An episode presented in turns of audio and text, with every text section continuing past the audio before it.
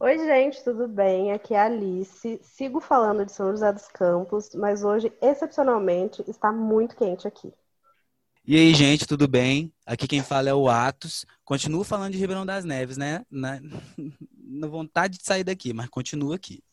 Ei, gente, tudo bem? Aqui quem fala é a Clara. Estou falando de BH novamente. Como diria o César Menotti Fabiano, lugar melhor não há, né? Beijos. É, oi, gente, aqui é a Clarice. Continuo falando, infelizmente, de Divinóia. E a gente está começando agora mais um episódio de Sou Toda Natural, bonita pra caramba.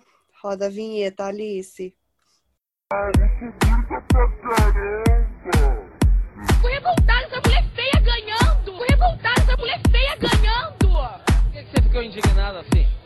Porque você se comparando com elas, é isso? Você, mulher feia ganhando! Eu sou muito melhor! Mulher feia ganhando! Eu sou muito melhor! Eu sou muito melhor! Eu sou muito melhor! O que, você tem de melhor que elas? Eu sou bonita, não tenho estria, meu peito é duro, meu... eu não tenho uma cirurgia plástica, não tenho nada, estica, não tenho nada, estica, não tenho nada, estica, não tenho nada. Ah, eu sou bonita pra caramba! Toda natural. Bom, gente, então começando agora, né, mais uma edição. Hoje a gente vai falar um pouco sobre todas essas consequências desses padrões é, de beleza dentro das redes sociais, principalmente do Instagram, né, de como a mídia lida com isso.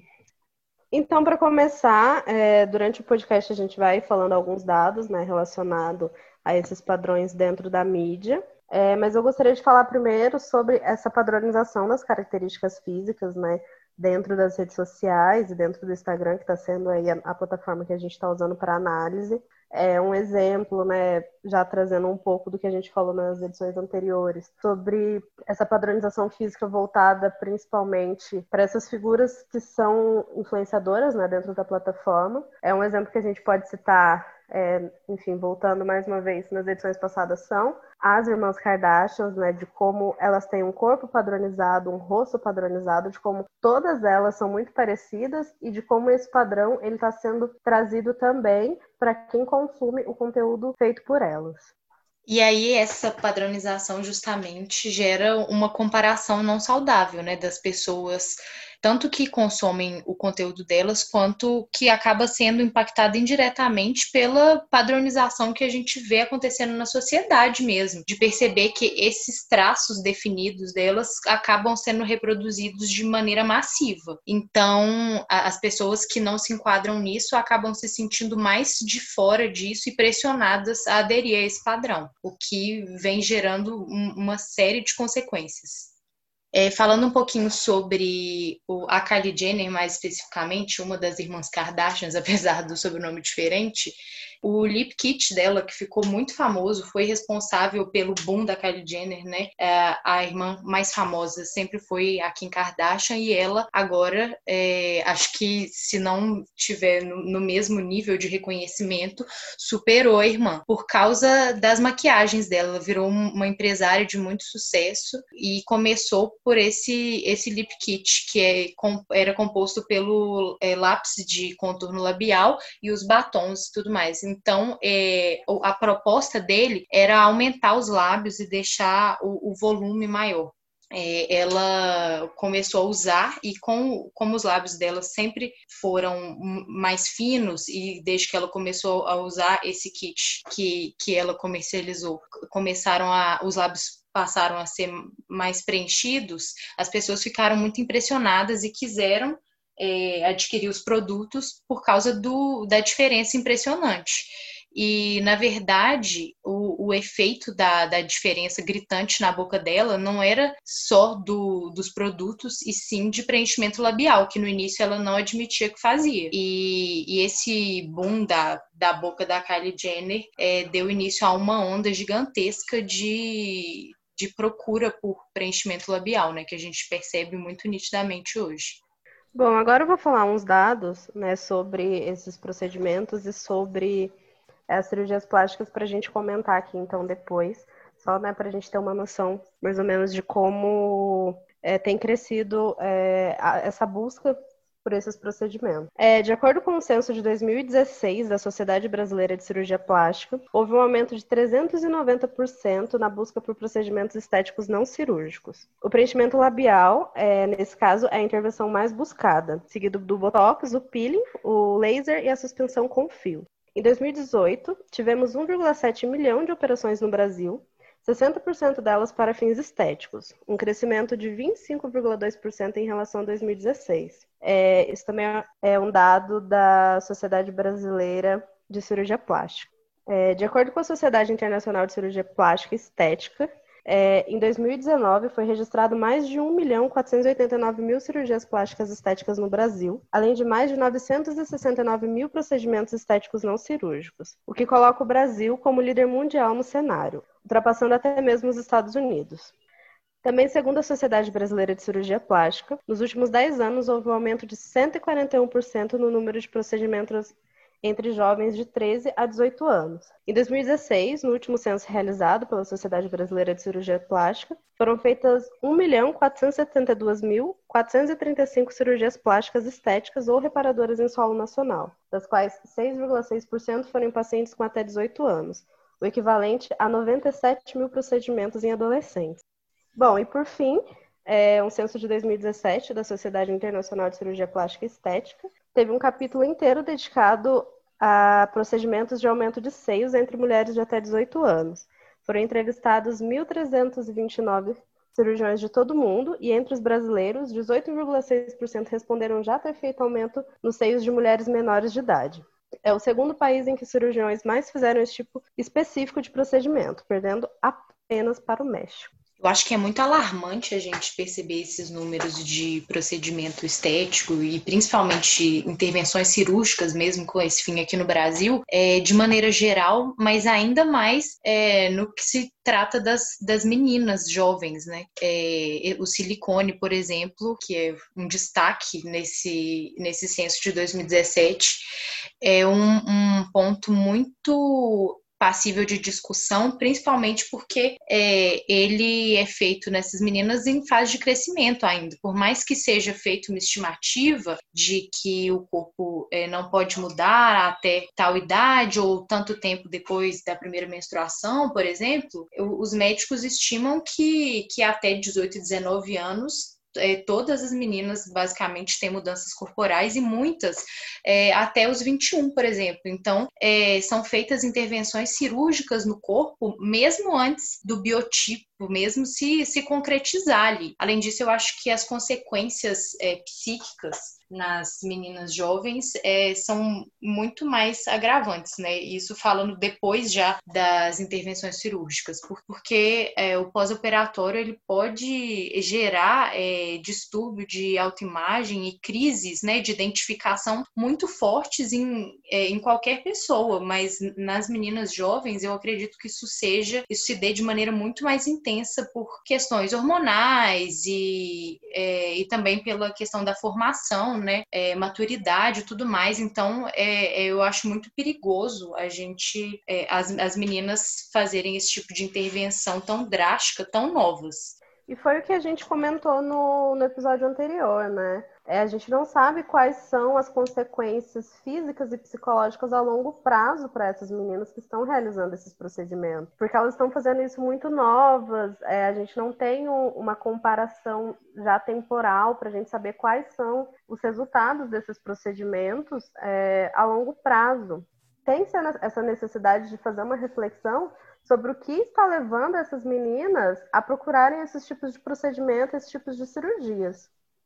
E fazendo essa reflexão, a gente percebe que esse crescimento é, dentro do, dos grupos de jovens pode se dever muito aos, ao uso das redes sociais, né? É, tem um estudo divulgado pela University College London, né, que é a Universidade de Londres, que mostrou que as redes sociais elevam a ocorrência da depressão em meninas adolescentes, analisando dados de quase 11 mil jovens no Reino Unido, é, e eles perceberam que as garotas de 14 anos representam um, um agrupamento de usuários mais frequentes nas plataformas. 40% delas usam as mídias sociais por mais de três horas. Então, é, essa permanência nas redes sociais tem gerado, principalmente nas meninas, é, a gente analisou muito durante o, a decorrência dos episódios, por causa principalmente das pressões estéticas, é, uma ansiedade muito grande. Isso desencadeia uma série de inseguranças, problemas de autoestima, e é, a gente tem notícia também de, de várias pessoas que desencadeiam várias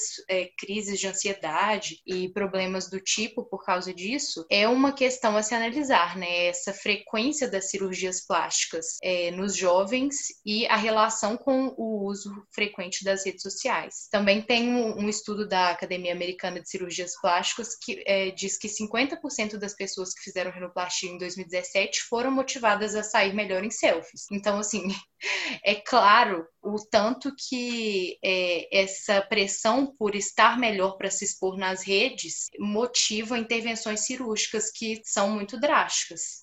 É, eu acho que essa questão de cirurgias plásticas, adolescentes no, no Instagram, assim, eu vejo que até a questão é, socioeconômica influencia muito nessa questão de quanto tempo você passa numa rede social. Porque é, pessoas, né, um pouco mais não sei se pobres é uma palavra né, correta de usar, mas pessoas assim que não têm tanto acesso a atividades extracurriculares, que só vai na escola e volta e fica o, tempo todo assim, né, no celular. Eu acredito que passam muito mais tempo do que deveriam nessas redes, recebem, né, o, o turbilhão de, de, de, imagens, de coisas presentes no Instagram ali que causam uma infelicidade muito grande, uma insatisfação pessoal é, muito grande desde nova, sabe? Eu falo isso porque eu observo isso na minha irmã. Minha irmã tem 15 anos e ela passa, assim, praticamente o dia inteiro no celular e no Instagram e, e no WhatsApp. E eu vejo, assim, que com 15 anos ela já tem complexo com, com várias coisas no corpo dela, no nariz dela, que eu até falei no episódio anterior. E, assim, é, é, eu fico muito preocupada com isso porque quando eu tinha a idade dela, a gente não tinha tanto é, essa pressão, sabe? É, eu vejo que quanto mais a, a, tecnologia avança, quanto mais acesso a gente tem né, a informações, a, a essas coisas, é, mais vulnerável também a gente fica, porque o tempo inteiro a gente está ali recebendo é, informação, recebendo foto, recebendo, enfim, todas essas coisas, né? Acaba que a gente tem muito mais acesso a essas coisas que a gente nem sabia sabia que, que existia, né? Eu, por exemplo, eu com, com 15 anos, eu nem cogitava, nem pensava em nada sobre cirurgia plástica. Eu não ficava fazendo tanta comparação com meu corpo com de fulano de tal, sabe? A minha irmã tem muito disso. Ah, fulano de tal tem 16 anos, é assim, assim, assado. Eu sou, tenho 15, eu sou assim. Eu queria fazer plástica para mudar isso, para mudar aquilo. Então, assim, é, é muito problemático mesmo, sabe? Eu, eu percebo isso porque é, eu consigo fazer essa comparação da minha irmã de 15 anos e eu, com, quando eu tinha 15 anos, como as coisas mudaram e eu acho que muito é, reforçaram, né? Reforçou muito essa questão hoje em dia de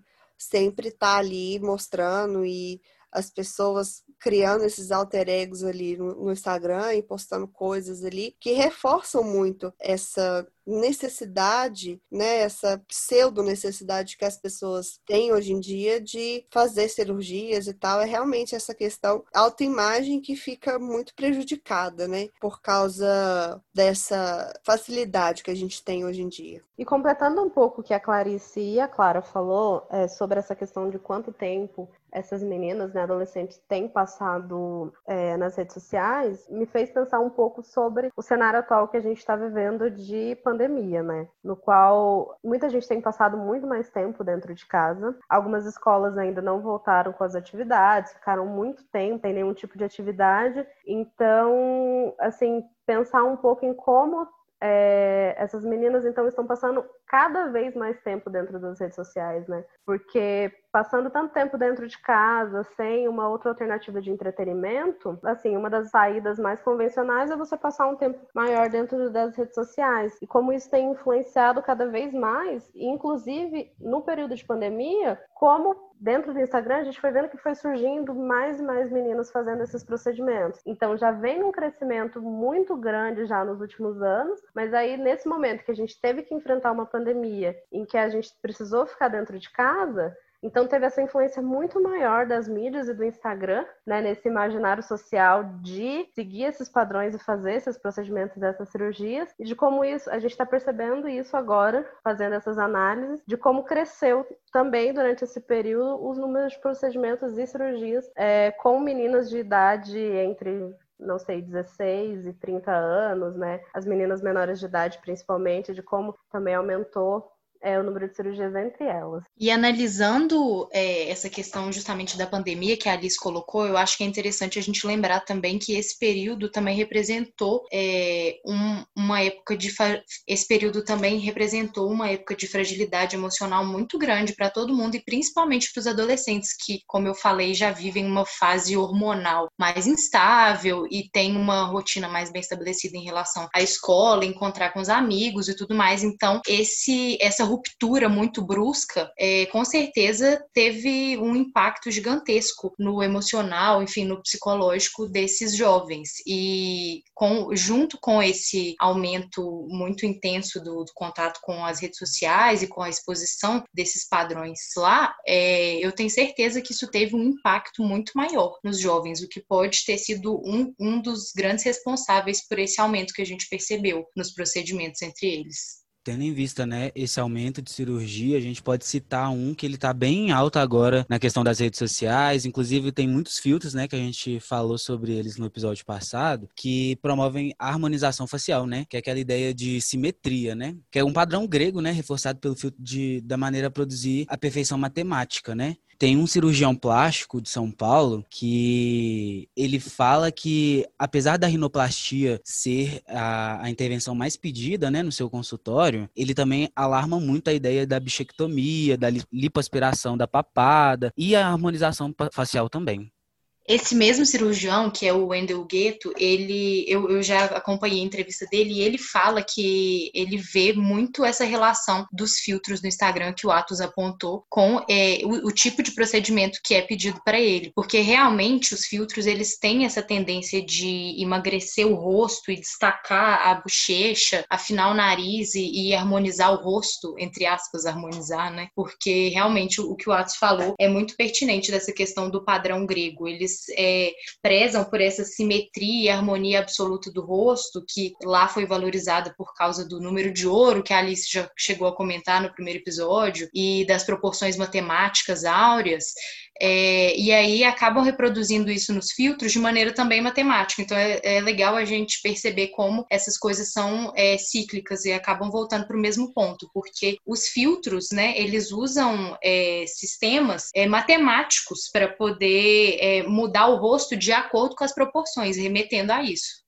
E aí eu acho que a gente entra de novo é, na questão da, da, autoestima, da depressão, que né, as meninas acabam sofrendo. Eu acho que mesmo é, essa pressão de padrão estético atinge todo mundo, né? Querendo ou não, atinge muitos homens também, mas é, as mulheres eu acho que é, ainda assim são muito mais afetadas, né? Sofrem muito mais com, com essa pressão estética muito grande. E é visível isso porque a Sociedade Brasileira de Cirurgia Plástica ela diz que nos últimos anos, né? Nos últimos 10 anos, houve um aumento de 141% no número de procedimentos estéticos feitos por jovens jovens de 13 a 18 anos. Então, assim, é um dado muito alarmante, como a gente falou, né, mas é, no início do, do podcast, que é muito preocupante, né, ter tanta procura e tanta tantos médicos realizando esses procedimentos, né, em menores de idade. Então, assim, eu me pergunto até que ponto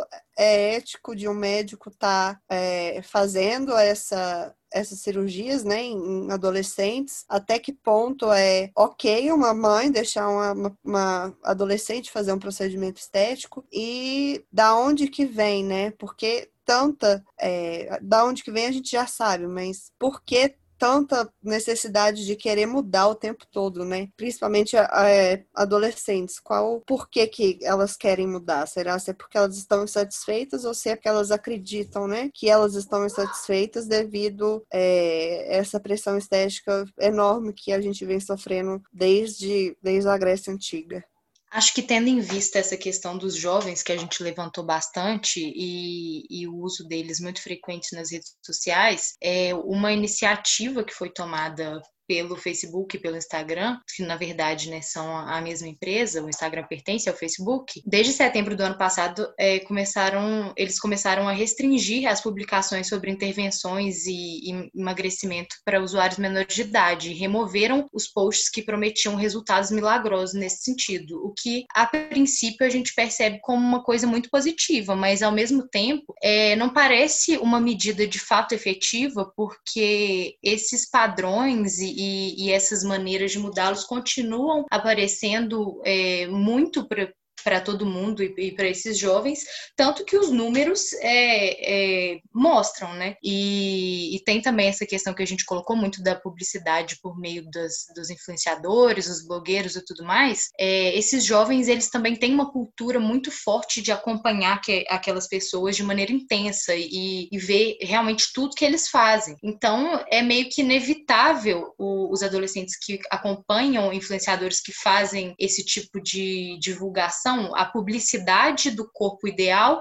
e publicidade de produtos que teoricamente fariam é, com que isso fosse atingido de maneira mais rápida e fácil. Então, esses adolescentes jovens que eles têm uma cultura de, muito forte de acompanhar as pessoas é, mesmo, de, de ver tudo que eles fazem. Então, se, essas, se esses influenciadores, blogueiros, é, divulgam esse padrão de beleza e produtos que fazem com que esse, esse padrão seja atingido de maneira mais rápida e fácil, eles vão ter, vão ser influenciados por isso. Então, essa medida não, não parece tão eficiente assim. Em outubro de 2019, o Instagram também derrubou os, os efeitos de cirurgia plástica, como a gente comentou no episódio anterior, e também ficou o questionamento mas os efeitos da cirurgia plástica continuam presentes lá, não é só o nome que sumiu.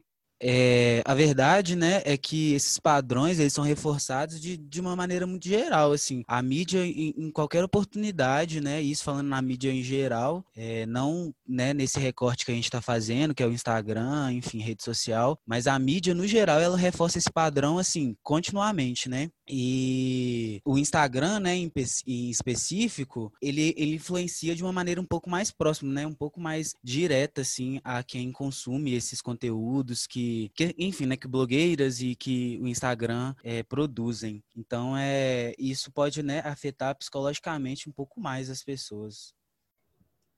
Tendo em vista, então, né, esses padrões que a gente que a gente acabou de falar, eles acabam, né, resultando um, um, vários problemas, né, principalmente aí, né, nesses casos que tem relação com distúrbio, distúrbio alimentar, né? Alguns estudos sugerem esse aumento, né, desse do número de casos de distúrbio entre jovens de 19 a 30 anos. E um desses distúrbios, né, que é o mais citado, é a anorexia. Algumas estatísticas publicadas nos Estados Unidos mostram que o número médio, mais ou menos, né, de diagnóstico subiu 19% entre o período de 1999 a 2000 e de 2005 a 2006. É uma coisa muito alarmante, né?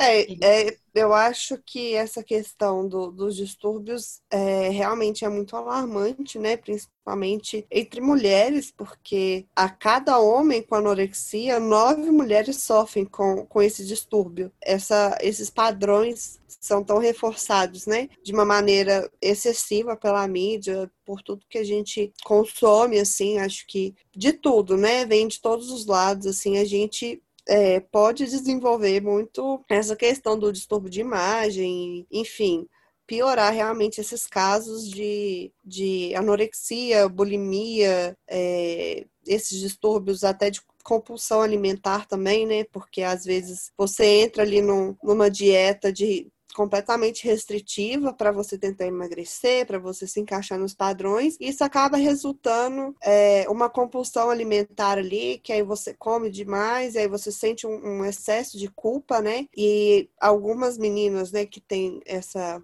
essa questão de bulimia, por exemplo, elas é, acabam vomitando e que é o, o, principal efeito, assim, né, da bulimia, você vomitar depois que você come. Então, é, quando a gente fala de bulimia, a gente tem que falar sobre compulsão alimentar também, porque os dois estão é, ligados, querendo ou não. A bulimia também ela é mais frequente nas mulheres, apesar de existir uma suspeita de subnotificação em relação à doença aos homens. De novo, as mulheres sofrem muito mais com essa pressão e estão sempre sujeitas a, a essas coisas, né? Esses distúrbios de uma forma mais pesada, assim.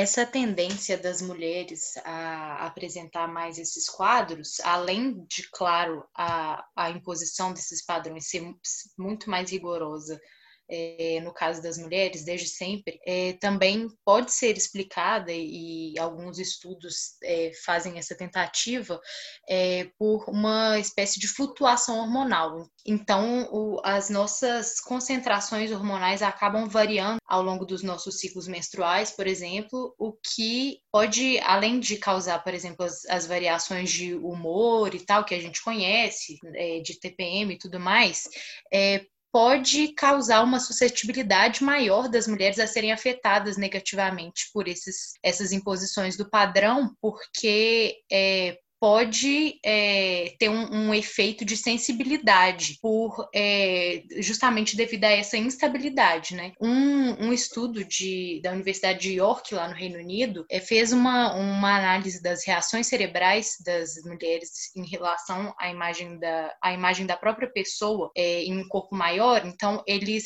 é, usavam óculos de realidade virtual para que a pessoa se visse numa versão do corpo dela maior e as reações das em, em comparação à, dos homens, era muito é, interessante nesse aspecto que a gente está analisando, porque ela ativava muito intensamente as, as partes do cérebro que processam emoções como o medo e a raiva. Então, é interessante para a gente analisar é, como que se dá esse, esse processo de, das mulheres de lidar com, com o próprio corpo é, de uma maneira muito perigosa. E tanto esse tipo de reação é, que a gente tem é, nos torna mais suscetíveis a, a ter problemas, quanto o, o, padrão, que é um, possível é, causador desse, desse tipo de reação, está é, tá sempre reforçando isso. Então, é muito perigoso para nós mulheres, e principalmente as meninas mais novas, como a gente falou, estar em contato sempre com, com esse tipo de coisa nas redes sociais de maneira tão próxima e, e perto da nossa realidade, né? Consumindo como um conteúdo qualquer, uma coisa que é nociva para a gente.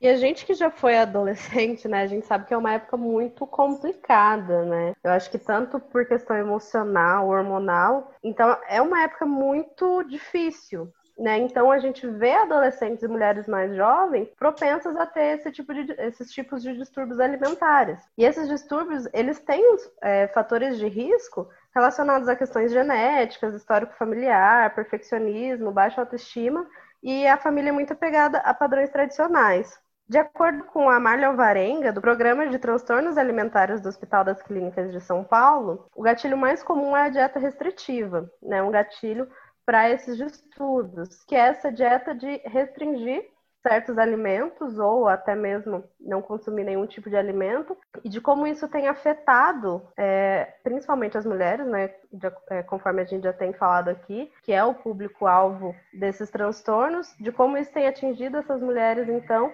a desenvolver essas doenças. É, e seguindo né, com alguns dados aqui, conforme a gente tem passado, de acordo com a OMS, 4,7% da população é afetada por transtornos alimentares e o índice nos jovens pode chegar a 10%. E isso é muito alarmante, né? Tudo que a gente está falando aqui é muito alarmante, porque esses dados só tendem a crescer. Então, cada vez mais é, eles estão crescendo e tudo isso é por influência da mídia e principalmente por influência do Instagram, que é onde está concentrado a maior influência para esses padrões e é onde essas meninas veem esses corpos perfeitos e querem seguir nesse mesmo, é, nesse mesmo padrão. E é, acaba que algumas meninas tendem a ir para o lado né, das cirurgias e dos procedimentos estéticos, mas tem meninas que, por não ter essa possibilidade, vai já para esse caminho das dietas restritivas que assim, destroem a saúde, né? Eu acho importante a gente comentar também que às vezes não é somente essa pressão da mídia que ocasiona, né, esses transtornos alimentares, mas também pode ser muito de uma coisa de bullying na infância, por você ser mais gordinha. É, eu acredito que essa questão que a gente, né, meio que não fala muito, mas que acontece muito essa questão do bullying, né? Que é, muitas das vezes meninas que hoje em dia, né, têm um corpo mais magro e tudo mais, elas passam por isso, né, de, de sofrer com esses distúrbios por terem é, sofrido muito bullying na infância. Eu tenho uma, uma conhecida que ela luta com distúrbios alimentares tem muitos anos. Ela quase chegou a ter anorexia, porque quando ela era criança, ela era mais gordinha e tal, e ela sofreu muito com isso, com essa questão de bullying e tal, criou uma autodistorção de imagem e ela sofre com bulimia, com compulsão alimentar até hoje, sabe? Então é, é muito fácil ela ceder, é muito fácil ela cair em uma crise e passar um, dois dias sem comer e, tipo assim, nem perceber por causa dessa, dessa doença que fala que você não precisa daquilo ali, porque você tem que estar tá magra. Então, acho importante também mencionar essa questão que, é, além da mídia, né, a gente tem pessoas que fazem bullying, né, com outras pessoas que podem gerar também um, um, uma grande é, preocupação, assim, que geram muitos distúrbios e muitos problemas psicológicos também, além de serem só transtornos alimentares.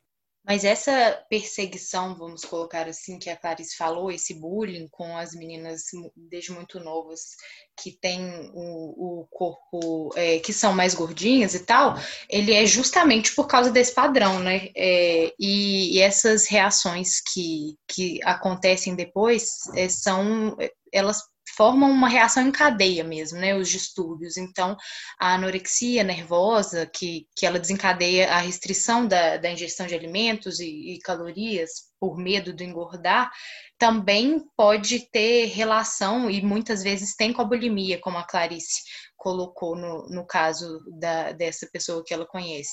Então, as pessoas que, que têm esse, esse problema com, com o corpo dessa maneira, elas podem, por exemplo, ter compulsão alimentar e justamente por essas crises de ansiedade que, que são geradas é, nesse quadro e, e depois é, praticar bulimia para tentar se livrar daquilo. É, a, e, e, a compulsão alimentar só é, aumenta nesse sentido porque é um, uma, um, um quadro que é muito intenso é, emocionalmente, psicologicamente, né? Acaba gerando uma série de outros distúrbios alimentares, como, por exemplo, a pica ou a lotriofagia, que é a ingestão de substâncias que não são próprias para consumo, como pessoas que acabam comendo terra, cabelo, esse tipo de coisa, para a gente perceber o tanto que, que esses distúrbios têm reações diversas e muito graves, né? Tem o, o transtorno de ruminação, por exemplo, também, que a, a pessoa rejeita o alimento de tal forma que ele provoca a, a reação de regurgitar automaticamente o, esse transtorno alimentar restritivo evitativo, que é a pessoa que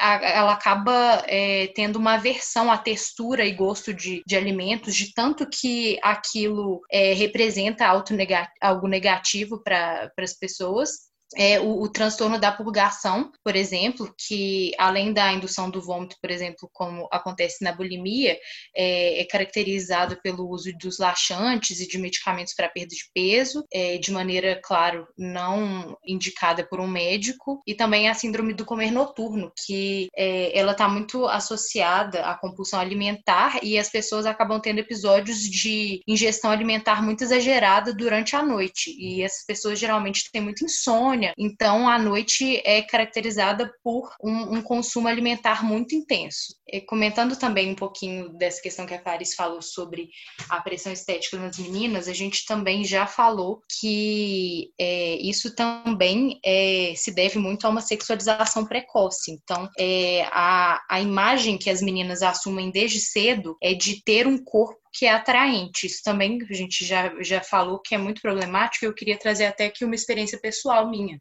que é, eu, quando mais nova, quando criança, sempre tive muito problema com o meu corpo nesse sentido, porque, é, principalmente porque eu sempre tive uma relação muito próxima com um lado específico da minha família, que era formado basicamente por mulheres. Eu tinha muitas, eu tenho, aliás, né, muitas primas e tudo mais, e todas elas sempre tiveram um biotipo muito diferente do meu. Então, o, o padrão que me cercou durante a vida era esse padrão é, muito magro. Então, é, eu, por destoar daquele padrão e ainda perceber que aquilo era tido por todo mundo como bonito, é, desenvolvi uma série de problemas e sempre tive é, essa questão, sempre fiz várias dietas, mesmo muito nova, e aquilo não funcionava, porque o meu corpo não era feito para ter aquele, aquela estrutura magra. Então, é, eu acabei é, caindo quando, próximo dos meus 15 anos numa situação de distúrbio mesmo, em que eu, eu cheguei a, a sobreviver durante mais de um ano, basicamente por alface, tomate e água. E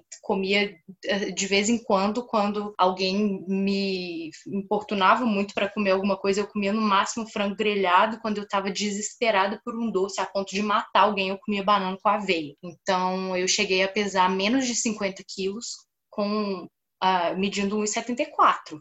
Então, assim, eu era muito magra e eu não percebia isso. É, e, e, continuava nessa coisa de emagrecer, emagrecer, emagrecer.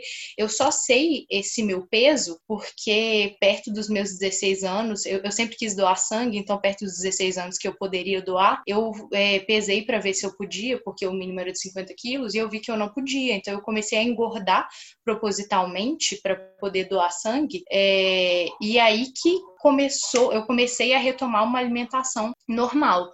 E depois disso que eu caí na real e, e comecei a ver fotos minhas, por exemplo, e, e percebi o tanto que o meu corpo estava anormal mesmo, porque na época eu não achava isso.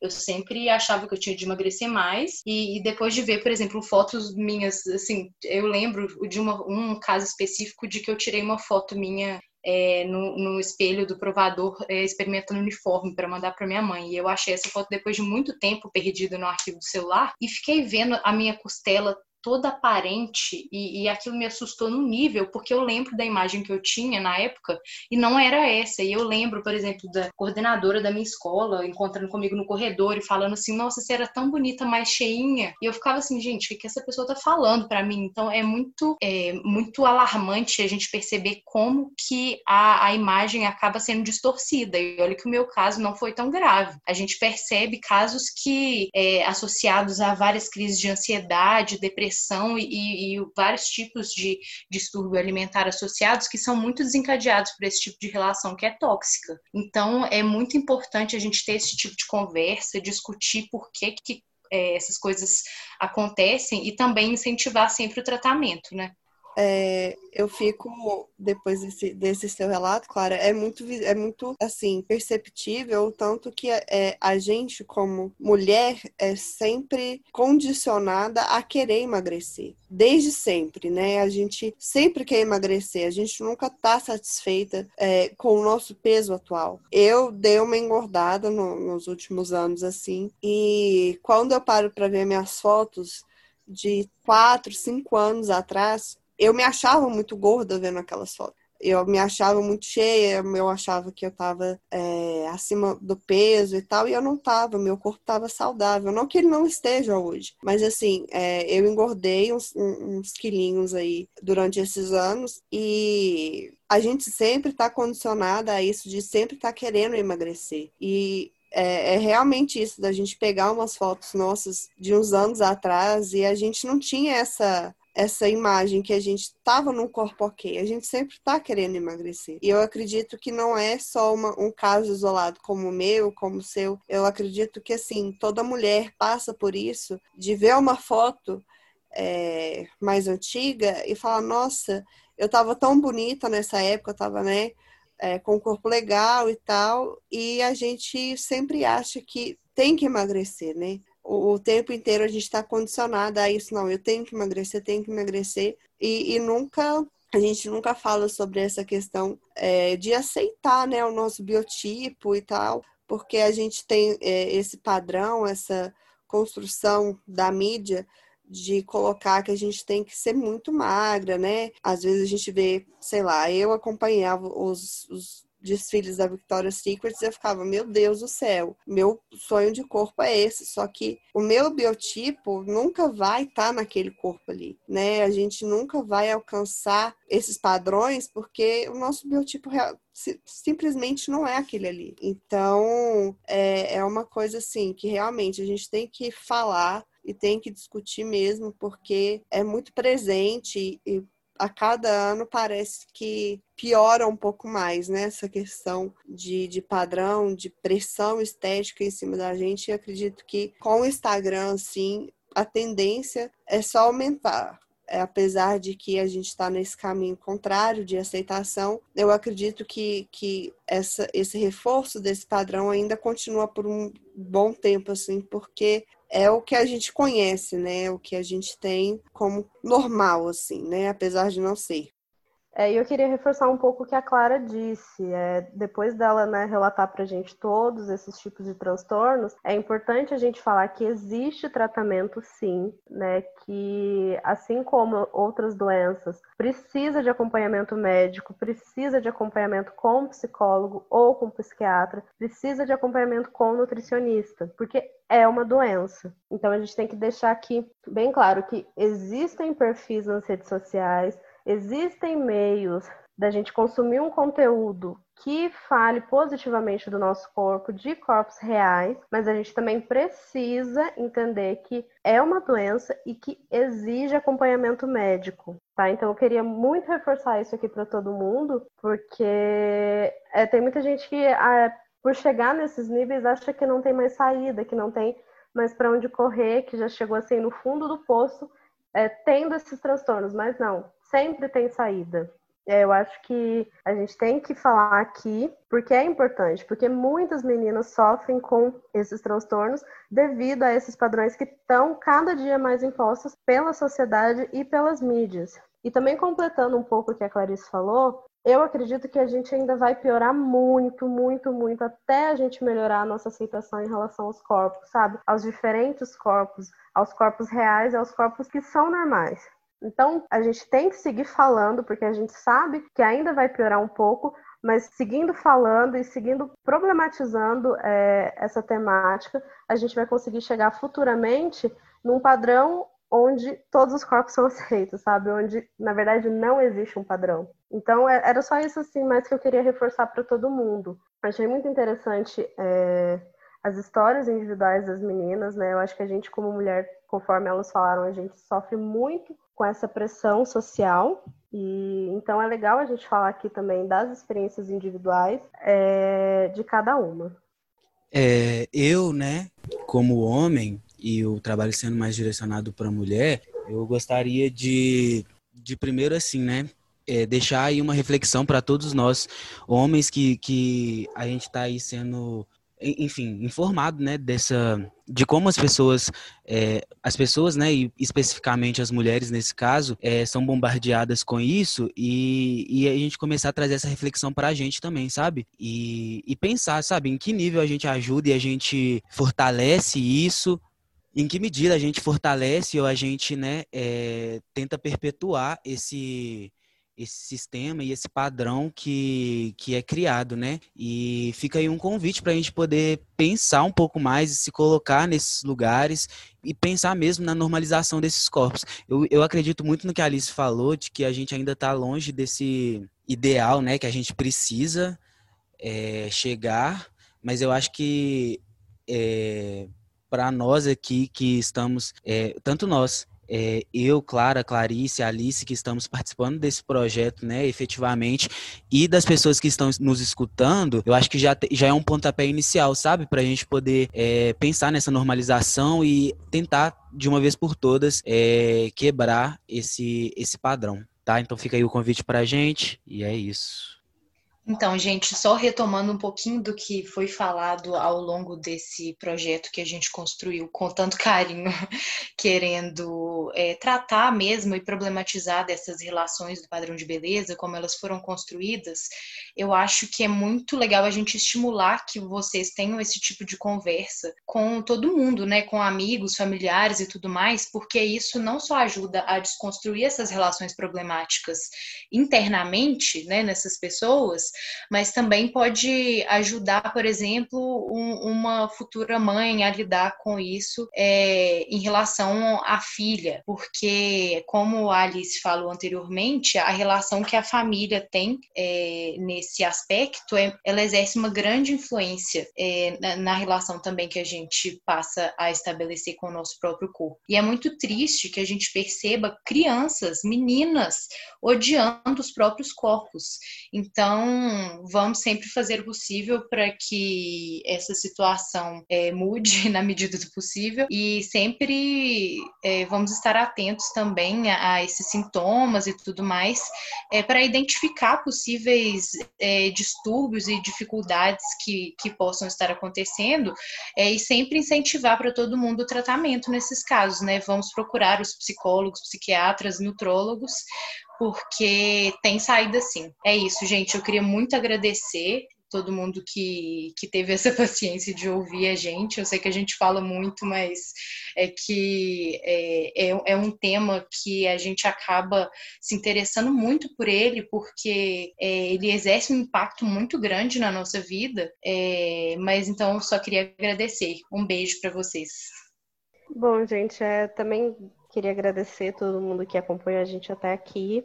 É, gostaria de reforçar o que a gente já vem falando nas outras edições. É, a gente não está aqui para julgar ninguém, é, muito pelo contrário. A gente está aqui para abrir um espaço de discussão e de reflexão sobre o tema. Eu acho que a gente ainda tem muito que caminhar para desenvolver uma sociedade que aceite todos os corpos, que aceitem as mulheres de todas as formas. É, mas a gente é, ainda vê né, muito a gente ainda vê muito essas mulheres sofrendo com essas pressões da sociedade. Então, vendo isso, a gente achou que seria interessante a gente trazer essa discussão para cá, né, e fazer essa série, começando lá da introdução histórica e construindo toda uma base teórica sobre esses padrões da sociedade, para a gente abrir de fato esse espaço de reflexão e discussão que a gente queria. Então, muito obrigada por todo mundo que acompanha a gente até aqui é, e espero que sigam é, compartilhando esse tipo de conteúdo, compartilhando essas informações, para, né, conforme a Clara falou, a gente possa é, levar essas informações informações à frente para as pessoas é, aprenderem a lidar um pouco melhor com essas situações. É, eu queria agradecer também, gente, a vocês que acompanharam a gente até aqui. Eu só reforço tudo que as meninas falaram, não tenho muito que acrescentar além disso, mas que vamos se olhar com mais carinho também, nós mesmas, principalmente nós mulheres. Trabalhar no amor próprio não é fácil, é, a gente entender que o nosso corpo está aqui para a gente, né, é, realmente é muito difícil a gente começar a se amar depois de ser ensinada a odiar ele desde cedo. Então, é abrir essa reflexão mesmo e buscar, né, de alguma forma, tentar ser mais carinhosas com, com os nossos corpos e é, aprender a se amar mesmo é, do jeito que a gente é, e se tiver vontade de mudar alguma coisa, pode mudar, mas sempre buscar essa reflexão da onde que está vindo essa vontade de mudar. E eu agradeço a todos vocês que nos acompanharam até aqui. Muito obrigada, gente.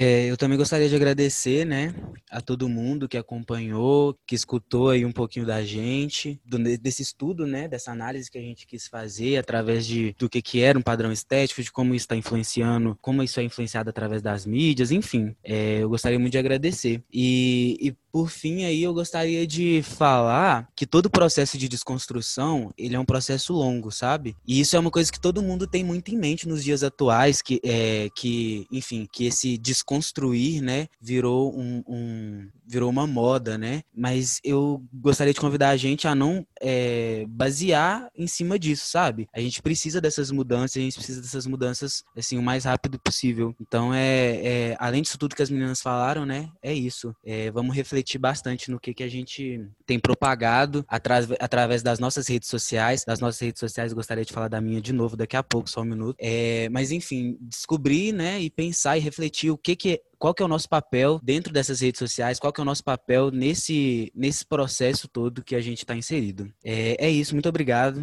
Amei, viu, gente? Amei. Meu, meu Instagram é ATTOS Gabriel, conteúdo de qualidade. Vou deixar aqui também a, o meu Instagram, arroba Alice Queiroz. Caso alguém tenha alguma dúvida, queira conversar com a gente, né? Pode mandar lá, eu respondo rápido.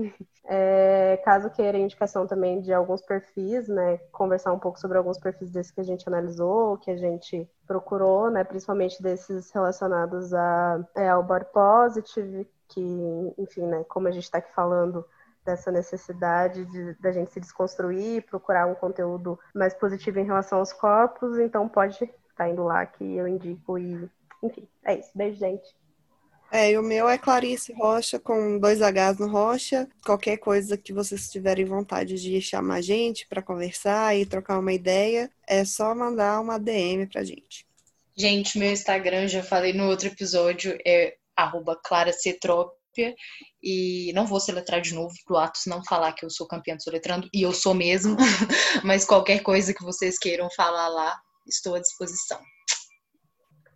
Então é isso, beijo, gente. Beijo, gente. Obrigada. Até mais, amei. Tchau, gente. Foi um prazer estar com vocês no Sou Toda Natural, bonita pra caramba. Pode soltar a vinheta pra terminar, será?